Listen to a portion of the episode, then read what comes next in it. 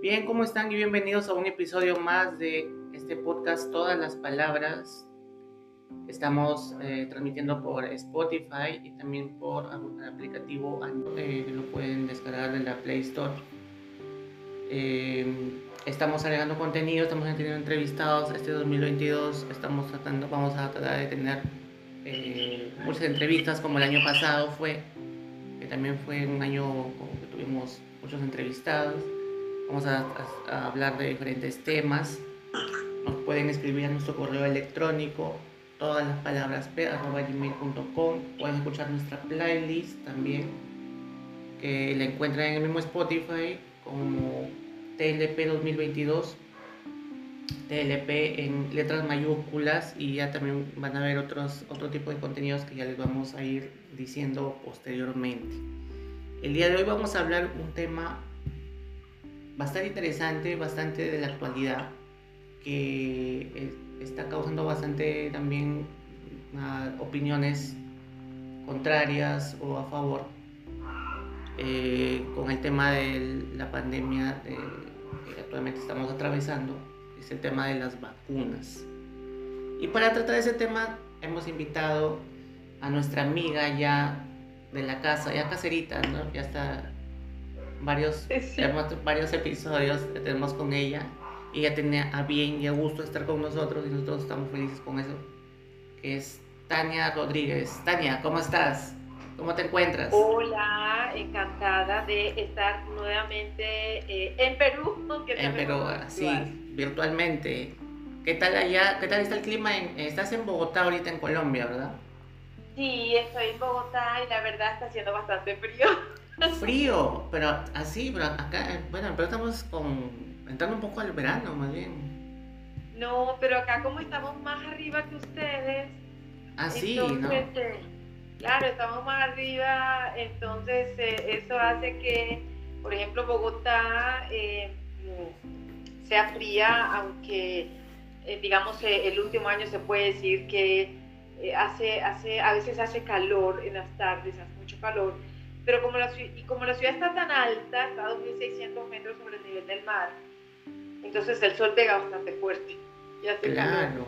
Pero en las noches sí no nos hablamos de frío brutal, eso sí. ¿Bogotá es costa, sierra? Eh. Bogotá está en la región andina. Ah, estás en la sierra. Está en una montaña, está en un altiplano. Ahí hace frío, llueve. Hace, hace frío, mucho frío y cuando llueve es terrible, claro. se lo escapar. Creo que, creo que Barranquilla creo que es, es, costa, ¿no? Barranquilla es el Caribe, claro. Barranquilla, Cartagena, Santa Cartagena, Marta. Santa Marta. Son el Caribe. Esa es playa, sí. playa. Sí, ese es un calor tremendo. Claro, pero tú eres natural de Bogotá, nacida en Bogotá. No, no, yo vivo acá hace tiempo, sí, desde que regresé de Europa, pero yo soy del Caribe, yo soy de La Guajira, que es esa partecita, la cabeza de Colombia ¿sí? Eh, que, eh. que, está, que está más cerca a Venezuela, que está más cerca a las islas del Caribe, entonces, eh, y es desértica. Y es desértica, o sea, es... Se unen el desierto y el mar, es precioso. Es verano toda la vida, ahí. Todo el año es verano. sí, ¿estás extrañando ese, ese calorcito? Bueno, sí, la, sabes que sí, además eh, tengo que decir que el Caribe es una de las regiones de Colombia que está, que está progresando a pasos eh, agigantados. La verdad, tengo que decir, eh, hay una, ha habido unos cambios que la gente ha decidido a través de su voto en materia de política que eh, están resultando bastante positivos, bastante, son como una noticia muy buena, muy nueva eh, sobre todo en el caso de Barranquilla, sí, que es eh, la ciudad que más está avanzando en Colombia. Entonces, eh, pero sí tengo que decir que es la región Caribe la que, la que más está avanzando en Colombia. Realmente son a pasos eh, agigantados y con Barranquilla a la cabeza, ¿no? Barranquilla lleva más de una década de una seguidilla de alcaldes elegidos con voto popular eh, donde la gente ha acertado. Parece que desde la primera vez que eligieron al primer alcalde bueno, honesto, entendieron que sí se pueden hacer cambios. Y luego eh, los alcaldes aquí duran cuatro años. Luego eligieron a una alcaldesa que duró cuatro años y siguió la misma, el mismo programa y más lo suyo, ¿no? Desde el anterior, que digamos el primero que salió bueno. Luego volvió ese primero y tuvo un segundo mandato y por supuesto siguió con lo que él creó la primera vez, lo que, con lo que ella dejó. Y ahora ese alcalde es precandidato a la presidencia de Colombia. Y el nuevo alcalde de Barranquilla siguió lo mismo, también lo mismo. Entonces, claro, cuando tú tienes un programa, es lo que siempre te piden, ¿no? Una política de Estado, en este caso una política de ciudad. Si todos terminan lo que el otro hizo y además agregando lo tuyo, el resultado no puede ser otro sino Barranquilla, que está hermosa. Claro, ¿qué opinas de, bueno, en Perú te contaré que los alcaldes mayormente siempre terminan luego de su mandato con procesos este, judiciales. Sí, claro, mira. es lo que está pasando en Perú. Bueno, bueno, también hay que decir aquí, en Colombia hay una cuestión que se llama investigación automática. Cada vez que estos señores salen, o estas señoras salen de sus cargos, le abren automáticamente una investigación a la Procuraduría General de la Nación. Entonces eh, se llama investigación automática. Entonces, eh, lo, curioso de, la ciudad de Barranquilla lo que te, antes, antes sucedía en Barranquilla, hace 20 años sucedía lo que tú has mencionado. De hecho, sucedía que antes de terminar los mandatos ya estaban presos por corrupción. Hasta que eligieron al señor Alejandro Char, que es una familia que tiene un emporio económico, son dueños de un equipo de fútbol de uno de los más famosos del país, eh, son dueños de una cadena de supermercados por todo el país, de emisoras de radio. Entonces, eh, este hombre al ser empresario eh, decide hacer una política diferente en Barranquilla. Eh, no tiene, digamos, no ha estado detenido, no tiene investigaciones por corrupción, nada de esto. Entonces, y así los, alcaldes y la alcaldesa que le han seguido a él. Entonces, pues, digamos que la buena nueva para Colombia se llama Barranquilla. Claro. ¿Qué te parece hacemos un intercambio? Te mandamos a Pedro Castillo y nos mandas a tu candidato de...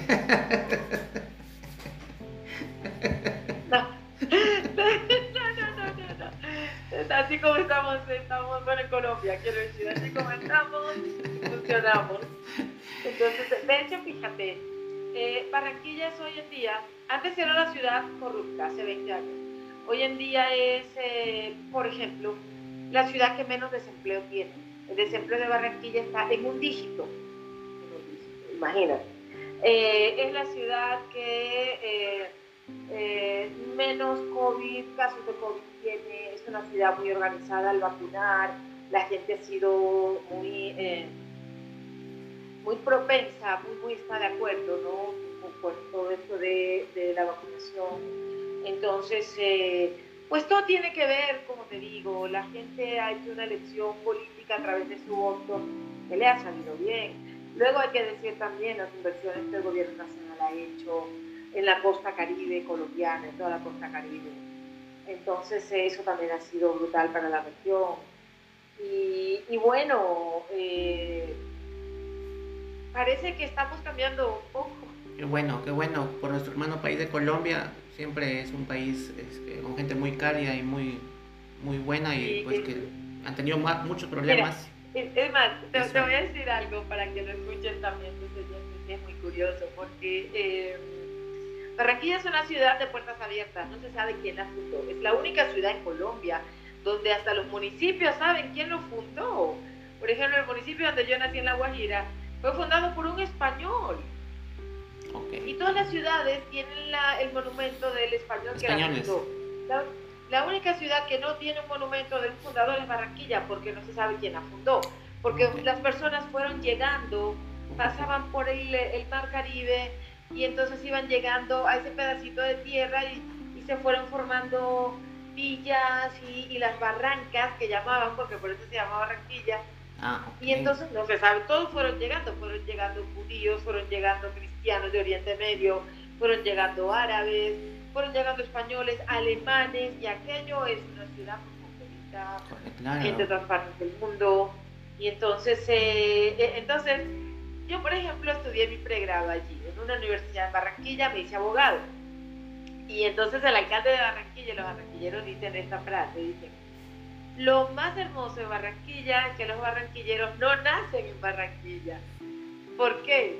Porque él dice, y es cierto, todos los que van a Barranquilla terminan amando a Barranquilla y se sienten barranquilleros. Claro. Entonces dice, lo, mejor de Barranquilla es que los barranquilleros no, nacen todos en Barranquilla.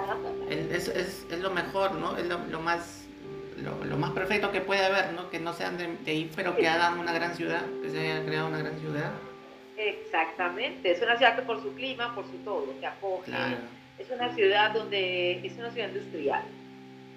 Ojo con algo porque es una ciudad industrial, es la ciudad donde hoy por hoy más invierte la inversión, tanto nacional como internacional, que llega a Colombia, va para la ciudad.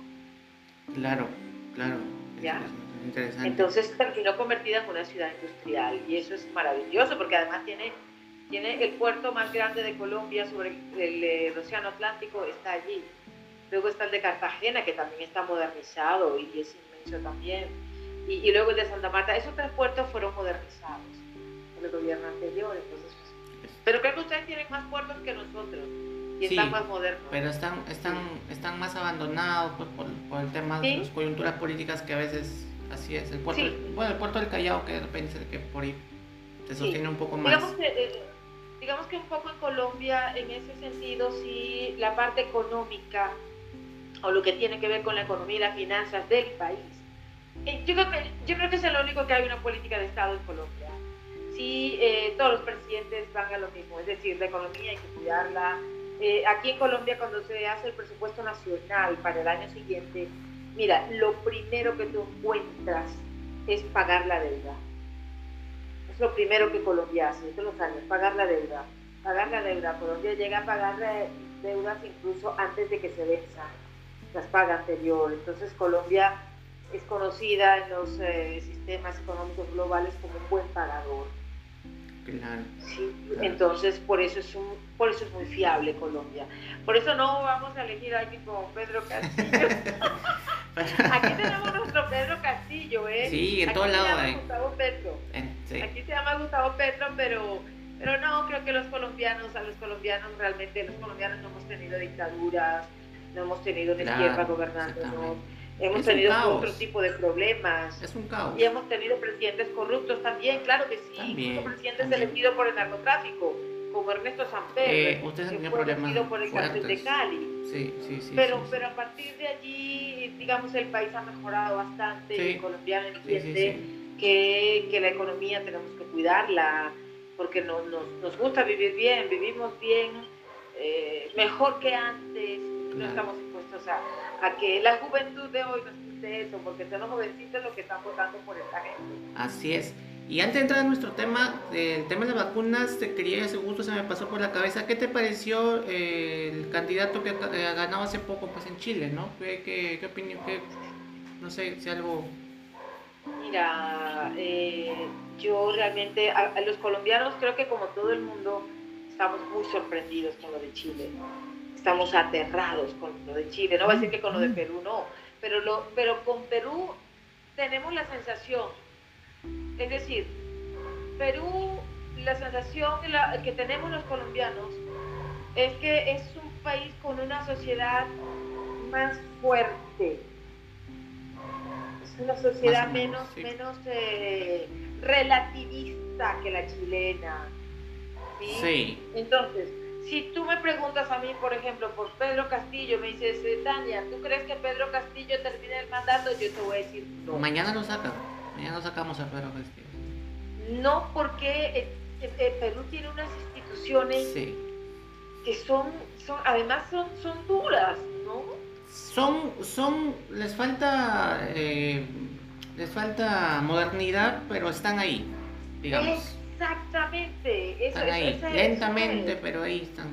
Lentamente. Pero, son, es decir, son muy, son como muy disciplinadas, como muy no se salen de su sí. Entonces eh, entiendo eh, eh, ahora creo que está investigado por la fiscalía ya está ya, ya ya la fiscalía fue a Palacio de Gobierno a tomar su declaración.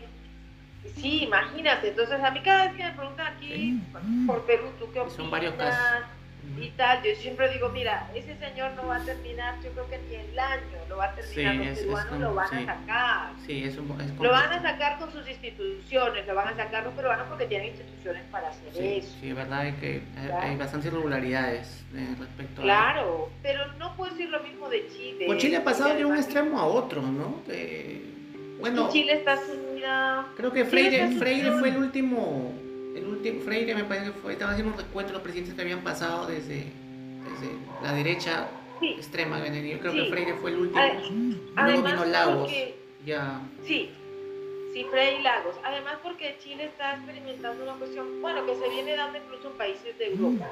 Y es que a la derecha le da vergüenza decir que es de derecha, por el trabajo ideológico que ha hecho la izquierda, ¿no? Entonces en Chile pasó eso y Piñera Piñera, hombre, Piñera, Piñera es un señor que ni sal ni agua, o es más Bachelet. Piñera es más Bachelet. Yo creo que el admirador de Bachelet número uno es Piñera. Centro. Entonces, entonces Piñera ha dividido a la derecha en Chile y se ha ido más con la izquierda y, y, y Boric le va a hacer daño a Chile. Eh, yo y los colombianos, digamos, tenemos esa, esa certeza de que Chile va a Chile va a retroceder. No, no, no voy a decir que vaya a quedar como Venezuela, o no, mejor dicho, tampoco lo descarto. Sí, pero, pero que Chile va a retroceder, eso, eso está claro. seguro, ¿no? Sí, pues, eso está clarísimo. Ha venido retrocediendo, pues, ¿no? No, claro, a, no ser que las instituciones globales y multilaterales eh, metan a Chile en cintura y, y, la hagan, pero, pero mira, hoy en día te diré algo, a nadie le importa que en América Latina se forme un bloque soviético, si podemos llamarlo de esa manera. A nadie. Nadie va a venir a ayudar a ningún país. Por eso me gusta Perú, porque esto, esto, esto depende de nosotros. Los peruanos no están esperando que la Unión Europea diga que Pedro Castillo es un dictador. Los peruanos lo van a sacar ellos mismos con sus instituciones. Si en Colombia se llegase a montar Gustavo Petro, la Unión Europea y los Estados Unidos lo que hacen es hacer eh, sacar un comunicado felicitándolo como hicieron con Borí y hasta con Castillo. Entonces, eh, a nadie de esas eh, potencias le interesa que aquí se monte un bloque soviético, si lo pudiéramos llamar así como te digo, a nadie. Eso es una cuestión de nosotros, de cada país, y solo a nosotros nos, nos compete, y es solo trabajo nuestro que esta gente no llegue o sacarnos si llega. Ha habido bastante... los esfuerzos, los esfuerzos de Perú para sacar a este señor, además porque tienen las pruebas de su corrupción, ¿no? Ha habido bastante intromisión ahorita que estamos conversando y de parte de Estados Unidos en Colombia también, pues, ¿no? Sí, claro, por supuesto. Es que, es que la izquierda, por ejemplo, la izquierda española ha, ha, ha hecho mucho daño acá. Lo que pasa en Venezuela tiene mucha responsabilidad la izquierda española eh, y se han metido en Perú, por ejemplo, ya vi que Juan Carlos mm. Monedero al día siguiente que ganó Pedro Castillo estuvo allí, en Perú, que es el de Podemos, Podemos España, y, bueno, y en Argentina, que tienen ese país destrozado, y, bueno, en Chile también tuvo injerencia de izquierda española, eh, eh, Gustavo Petro, que es nuestro Pedro Castillo, está ahorita en, en Madrid, pero, pero los colombianos los colombianos son terribles, o sea, ahorita me estaban enviando una imagen de Gustavo Petro en su habitación del hotel, tomándose un vino, y ya la foto se hizo viral. Yo digo, los colombianos son terribles. Qué hermosa la vida. ¿Cómo consiguieron, cómo consiguieron esa foto, por Dios? ¿Cómo la consiguieron? ¿Cómo la consiguieron? Yo digo, pero, le tienen a alguien infiltrado allí. Dentro de la habitación ahí tomando una foto, sin hacer nada, absolutamente nada, sí, tomando el tipo está de espalda tomándose su vino. Qué linda vida, ¿no? Por, Dios, los colombianos son terribles. Tan terribles, pero qué bueno que estén ahí, ahí este, observando cada movimiento de digamos, políticos.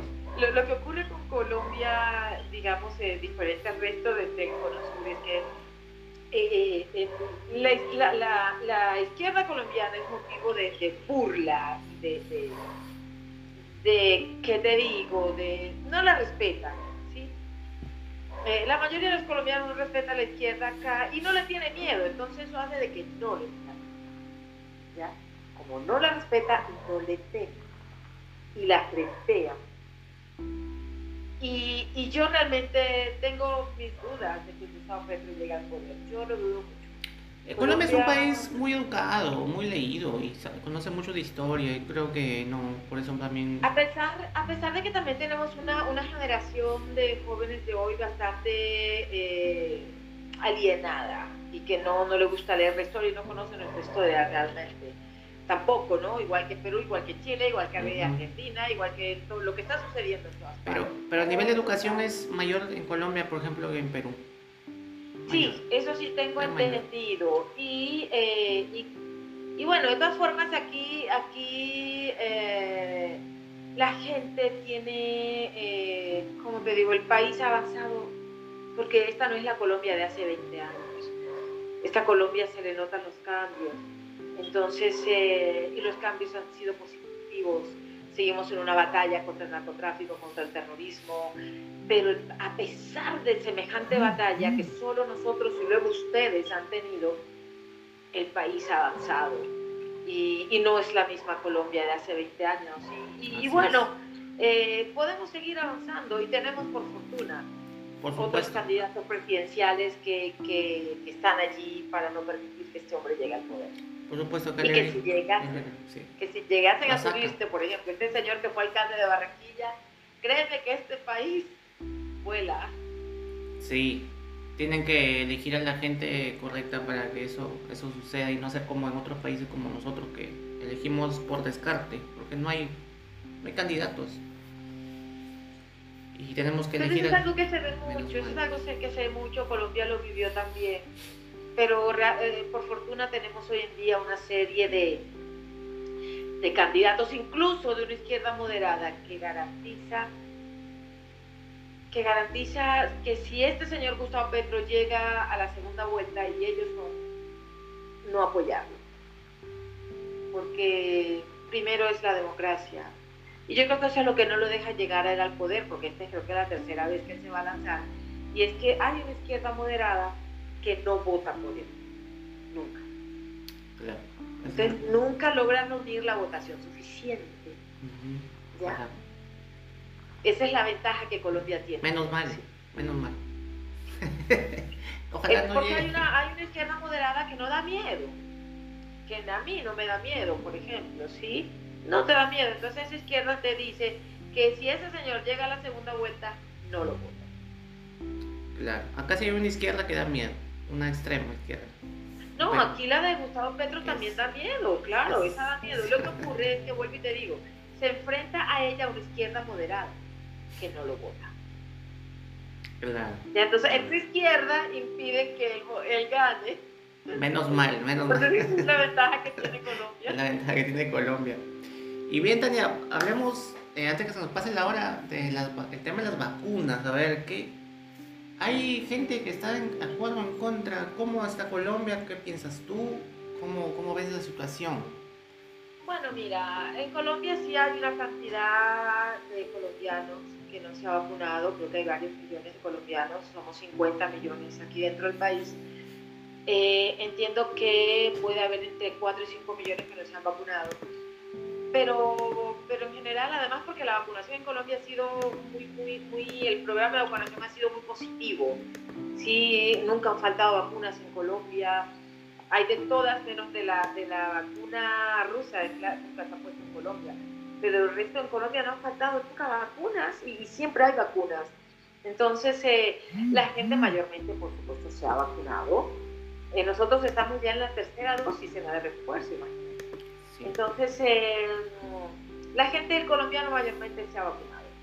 Eh, pero, digamos, eh, en el tema ya antivacunas y esto, no hay un movimiento de antivacunas grandes en Colombia. Sí hay personas que se expresan por redes que tienen sus dudas y que invitan a no vacunarse, pero no hay movimiento antivacunas grande, realmente no. y bueno, decir de esto que yo realmente creo, con preocupación, con mucha preocupación, que esto del COVID y las vacunas ha hecho que eh, democracias de larga data y democracias potencias democráticas, eh, ya concretamente europeas, que han encerrado a sus ciudadanos no vacunados, que les están señalando, ¿sí? que los están encerrando y que les están negando sus derechos civiles, creo que esto, esto es grave. Yo, realmente creo que yo, yo me vacuné, tengo dos vacunas de Moderna. Pronto me pondré la tercera dosis, como te decía. Pero yo respeto que alguien no se quiera vacunar. Y yo no puedo tener como excusa esa historia de que te tienes que vacunar para proteger a los demás. Mentiras, eso no es cierto. Nadie se vacuna para proteger a los demás. La gente se vacuna para protegerse a sí misma. ¿Sí? Entonces, esto es una, una, una falsedad.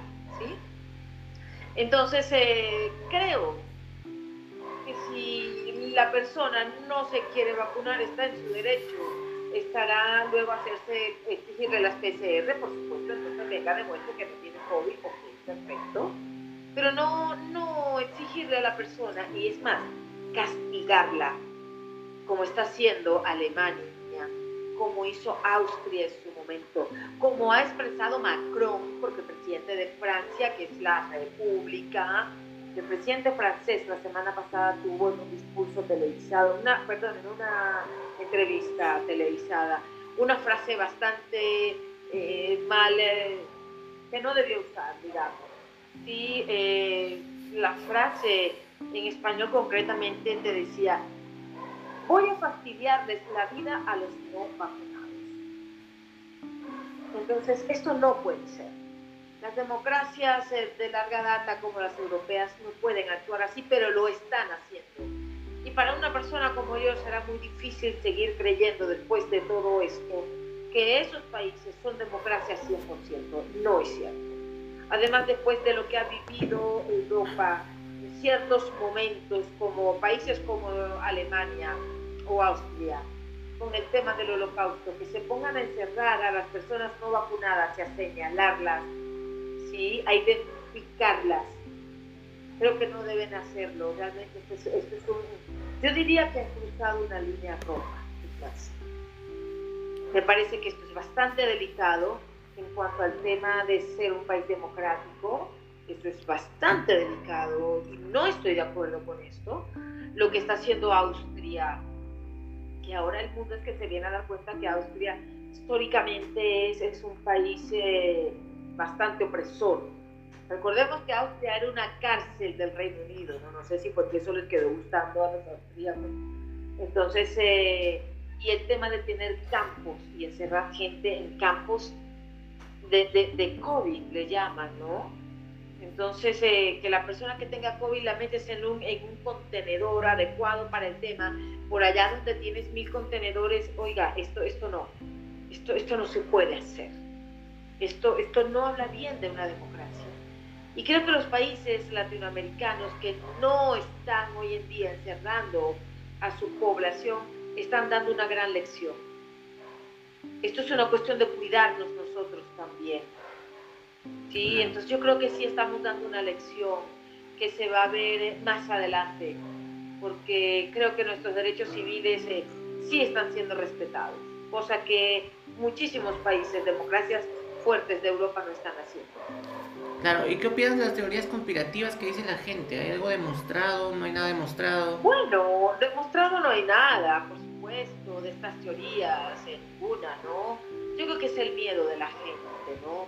Sobre todo cuando tú ves en las noticias que hay países que están haciendo esto que yo te he dicho, ¿no? Entonces eh, viene entonces la duda, porque estas teorías de la conspiración nacen de la duda y del miedo.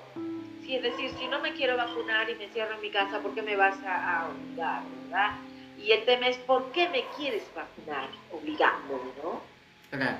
Entonces, eh, ahí salta la persona con la duda, entonces eh, lee, escucha teorías eh, conspirativas y las toma para sí.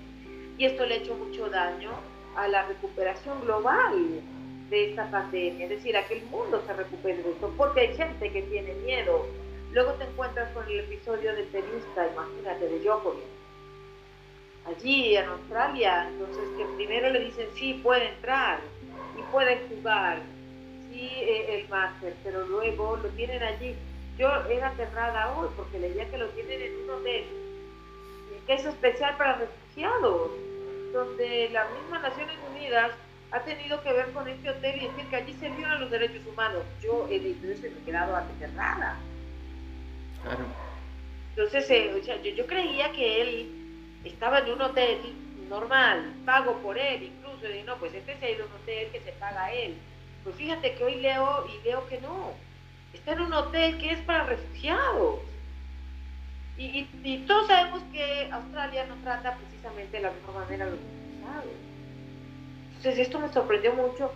No me sorprende de Australia porque te repito, es un país que históricamente ha sido un país, eh, digamos que, donde las libertades siempre han estado cuestionadas.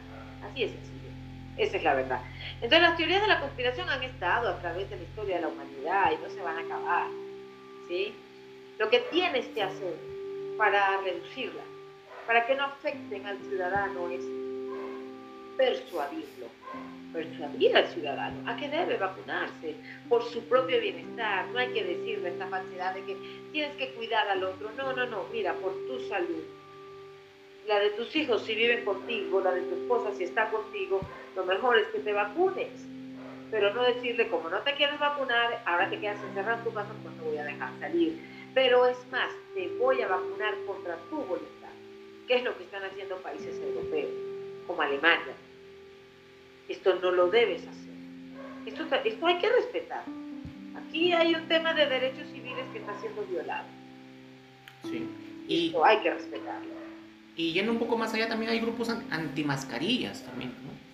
Sí, no, ha habido de todo, ha habido de todo. Eh, pero yo creo que a las, a, las personas en este momento también hay que comprenderlas un poco.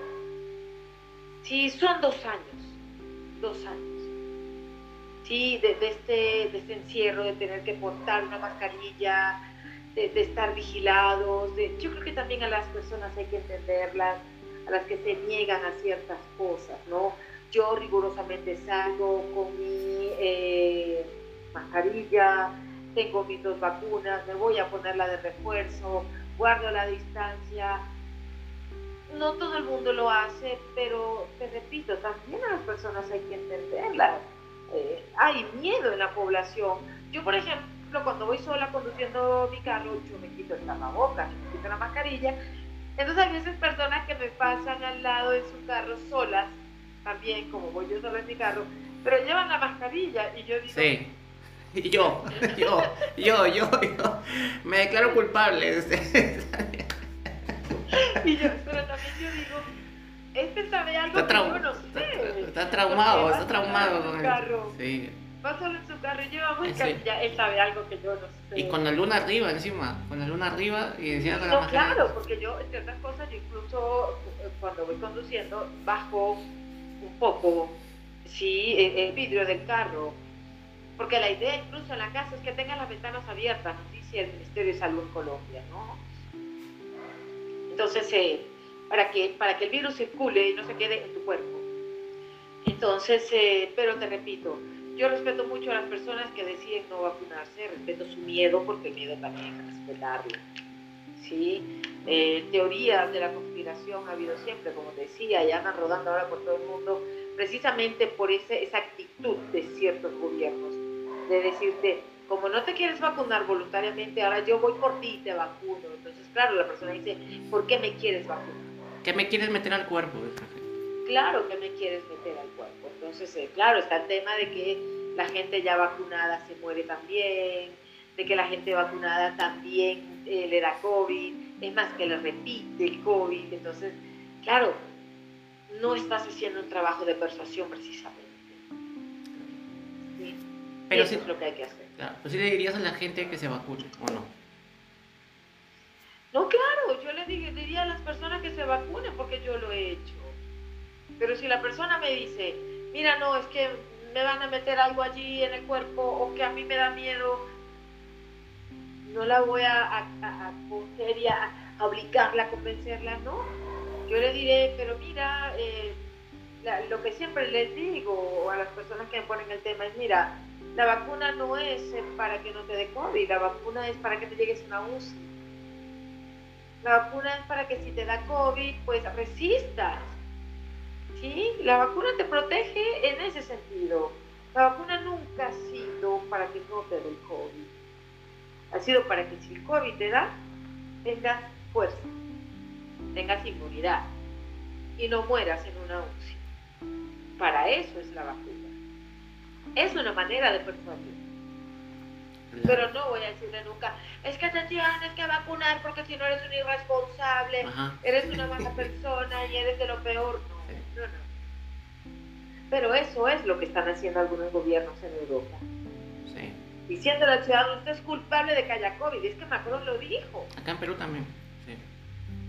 Macron lo dijo, ustedes son los no vacunados, son los culpables de que la gente se esté muriendo de COVID. puedes hacer eso. Se están restringen, ¿no? Acá en Perú se están restringiendo también derechos. Es, es lo que dijo Joe Biden. La circulación. Y fíjate que, que, que, Biden, Biden lo dijo en Estados Unidos y enseguida lo demandaron. Sí, y está en la corte y esta semana ya van a decir si ese mandato de Joe Biden, es decir, la obligación de vacunarse, es constitucional o no, y seguramente van a decir que no lo es. Falta que los tribunales constitucionales de cada país tengan que pues este, eh, aquí ¿no? hemos llegado, aquí, aquí el, decreto que en principio eh, presidente de la República emitió para cerrar el país y, luego para la vacunación y tal, eso no ha sido, la Corte Constitucional apoyó totalmente eso y nadie más ha llevado nada que tenga que ver con el COVID aquí eh, A, a, la Corte Constitucional. El presidente lo que ha dicho es que hay que vacunarse, hay que vacunarse, hay que vacunarse. Claro, esa es su tarea ¿sí? Pero nunca ha dicho, es que ustedes son los culpables y por eso se han muerto 100.000 colombianos. Pero están restringidas algunas, algunos derechos a ciertos lugares, no entrar, ¿no? No, en Colombia, en Colombia, yo creo que en Colombia, o sea, el año pasado, el antepasado, perdón, 2020, que el mundo se cerró. Entonces realmente se, estaba incluso esperando que el presidente el año pasado también cerrara. Que el presidente dijo, no, porque también pensamos en la economía, si te digo, el colombiano con la economía. Entonces si pensamos en la economía, es más, si has visto las noticias, te has dado cuenta que Colombia es el primer país, si dentro de los 10 primeros Colombia es el primer país, el que más ha crecido dentro de la pandemia. Y tú le preguntas a las personas de los negocios en Colombia, ¿cómo les fue el año pasado? Y te dicen, estupendamente. Te lo dicen estupendamente. ¿Por qué? Porque el gobierno el año pasado no. O sea, abrió y no volvió a cerrar. Aunque llegó ahora la, esta delta, que la variante delta, que no, no, no, no, el gobierno no cerró. No cerró. Nos emplazó a la vacuna, nos emplazó al tapabocas y, y al tema de lavarnos las manos y el gel y tal. Pero Colombia Colombia no ha violado derechos civiles, todo hay que decirlo. No. Eso sí, tú tienes que estar eh, con tu tapabocas, el tema de, eh, bueno, del pasaporte, en algunos lugares te piden que si estás vacunado, tampoco es en todos los lugares, puedes entrar a un centro comercial y no te van a pedir eso. Acá sí, en Perú sí. Acá en, acá, en acá lo que tienes que llevar es, es, tu eh, tapabocas, más nada. más. Restaurantes sí te piden, te piden, el restaurante sí te piden, hay un aforo limitado, ¿no? Están las sillas de que, y en los bancos que con una cruz, una X, perdón, de cinta, aquí no te sientas, aquí sí, aquí no, pero, pero no puedo decir, tú vas a un supermercado. Sí, entras normal. Y entras tranquilamente con tu mascarilla, no te van a pedir un documento para entrar. Ah, bueno, acá sí, ah, mira, sí, acá sí. No, Colombia en eso ha sido muy cuidadosa y, muy generosa más bien, por el tema de que no, la economía no la vamos a fastidiar, no, no, no, no, no, la economía Eso sí, acá sí, acá sí se pide carnet para entrar a los lugares eh, públicos, por decirlo, ¿no? sí, no, aquí no, la verdad. Bueno, ¿alguna acotación más, Tania, para cerrar ese tema tan interesante y tan debatible, ¿no? De las vacunas. Totalmente, pero, pero fíjate, eh, yo creo que hay que vacunarse, definitivamente. Es más, rápidamente te pondré un ejemplo. El otro día llamaba a mi papá, que vive en otra ciudad eh, del país. Mi papá tiene 83 años y me, dijo, me dijo que tenía COVID y yo le dije, pero ¿por qué? ¿Cómo así? Y me dice, eh, pero no me di cuenta siquiera, porque tengo las tres vacunas y, y, ni siquiera me di cuenta. Así, yo creo que una pequeña gripa, una gripa muy suave, y cuando me hago la prueba sale positiva.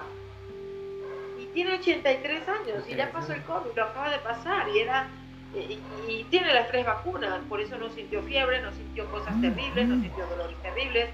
yo, yo sí creo que hay que vacunarse, por supuesto, las vacunas sirven y salvan vidas. Yo acabo de pasar el 24 de diciembre y el 31 con dos amigas que no les había dado COVID, a mí me dio en junio del año pasado, todavía no estaba vacunada. Entonces, eh, y resulta que eh, estamos las tres pasando las dos fiestas de, de fin de año y, resulta que a ella le dio COVID y a mí no me repitió. ¿Por qué no me repitió? Porque tengo las dos vacunas. ¿Sí? Entonces, eh, definitivamente ese... Pero repito, yo claro que, le pido a las personas que se vacunen por su propio bien. Sí, eh, es una manera contigo de persuadirlas pero, pero no voy nunca a decir a una persona, es que es que no, no, no, no, eres un irresponsable porque no te vacunas. Los derechos civiles hay que respetarlos, ¿sí? La libertad de movimiento hay que respetarla, y yo, eso lo entendemos muy bien los colombianos, y por eso este país eh, el año pasado no se cerró. No se cerró. Entonces, eh, mm, también decir que respeto a las personas que, no quieren vacunarse yo respeto que el señor eh, Djokovic no se quiera vacunar. No entiendo por qué está en un lugar de esos. No entiendo por qué hay que hacer discriminación. No entiendo por qué hay que tener listas de personas que no están vacunadas en países desarrollados. No lo pueden. No, no, lo concibo y está sucediendo. Y yo creo que después de esto tiene que haber un replanteamiento de realmente qué es la democracia y quiénes son los países democráticos realmente porque ser rico y quedar ubicado en Europa no puede ser sinónimo de ser democrático. Eso, eso, que hasta ahora viene funcionando así. Yo creo que después del COVID esto tiene que acabar. Porque lo que están haciendo muchos países, es más, los países más desarrollados de Europa, lo que están haciendo no lo pueden hacer. Me gustó la actitud del primer ministro de Reino Unido, Boris Johnson, que él, hace varios meses abrió y dijo, todos salgan, salgan.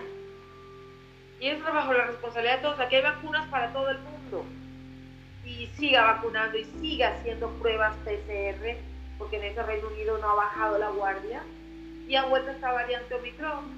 Tuvo que cerrar un poco, tampoco totalmente, pero, pero, pero fue un país, digamos, que, que no resistió derechos y no discriminó a los no vacunados como hizo Austria, que fue el que los hizo y el primero que obligó a vacunar, y como lo está haciendo Alemania, y como lo va a hacer Francia, que los va a obligar a vacunarse. No estoy de acuerdo con la frase de Macron cuando digo les voy a fastidiar la vida a los no vacunados, no estoy de acuerdo. Si esto se hace desde Europa, entonces vamos a tener que replantearnos qué es una democracia y qué países son democráticos realmente. Porque tiene que dejar de ser, ser rico y que te llamen entonces un país democrático. Eso no puede ser. Y creo que el COVID en esto, después de que pase todo esto, tendremos que hacer una reflexión acerca de los derechos civiles y qué es una democracia y qué países son democráticos realmente. Claro que sí, claro que sí. Y más bien educar, ¿no? a la gente con lo informar, abrir las canales de información para que la gente claro. en vez de informar bien a la gente, persuadir a la gente de, de una forma amable, de una forma eh, positiva, no obligar a la gente, porque entonces la actitud de la gente es peor, porque va a tener miedo, porque es más sospechoso y es más dudoso, que te quiera vacunar contra tu voluntad. Bueno, fue Tania Rodríguez. Tania, agradecerte por, estar con, nosotros en este episodio. Eh, hemos hablado de todo un poco, así, y ha estado bacán la conversación. Espero que te haya sentido a gusto. Encantada, encantada. Agradecerte por, tenerte, por poder verte, que está, todo bien por allá por Colombia, por Bogotá, y que hayas tenido la amabilidad de estar unos minutos con nosotros. No, siempre a la orden, siempre voy a estar allí cada vez que desde Perú a mí se me requiera. Ya te he dicho desde la primera eh, charla que tuvimos, no he ido a Perú, pero por alguna razón es un país que quiero.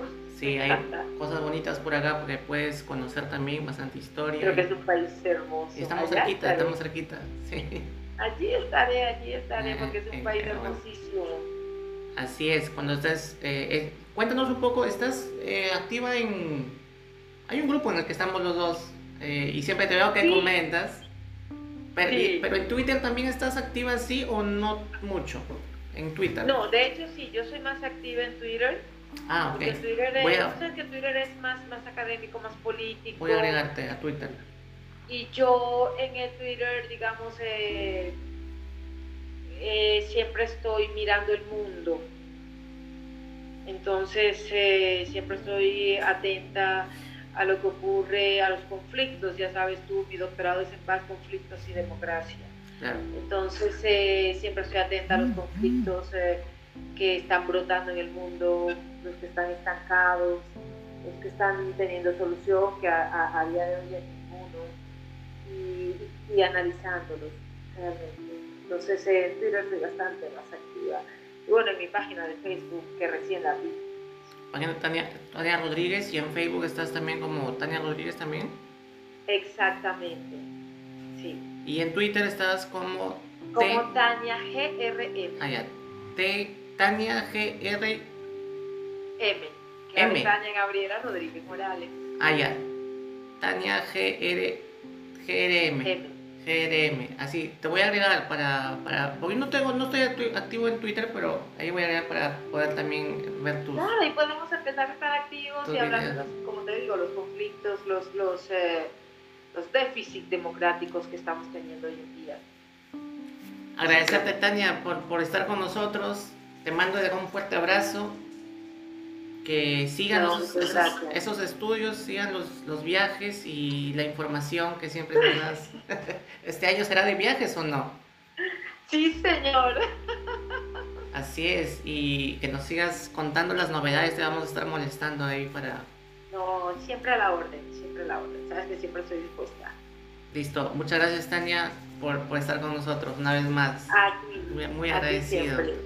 Bueno, fue Tania Rodríguez que estuvo en un episodio más de nuestro podcast, Todas las Palabras. Estamos en Spotify transmitiendo, agregando contenido. Agradecer a todos los que están presentes, a los que nos escuchan, a los que nos van a escuchar. Y nuestro correo, todas las palabras, gmail.com. Y por si acaso, Tania, que estás todavía ahí, si quieres escuchar música, entra al playlist TLP 2022 en Spotify eh, puedes escuchar una musiquita por ahí, ahí su salsa, su bachata, su reggaetón, ahí como para que, para tu momento de, descanso. Hemos subido una playlist. Hay unas colombianas ahí, unas salsitas colombianas también hay por ahí. Así que, así que este, estamos por ahí. Gracias Tania, gracias a todos los que nos escuchan y estamos eh, hasta el próximo episodio. Gracias con todos.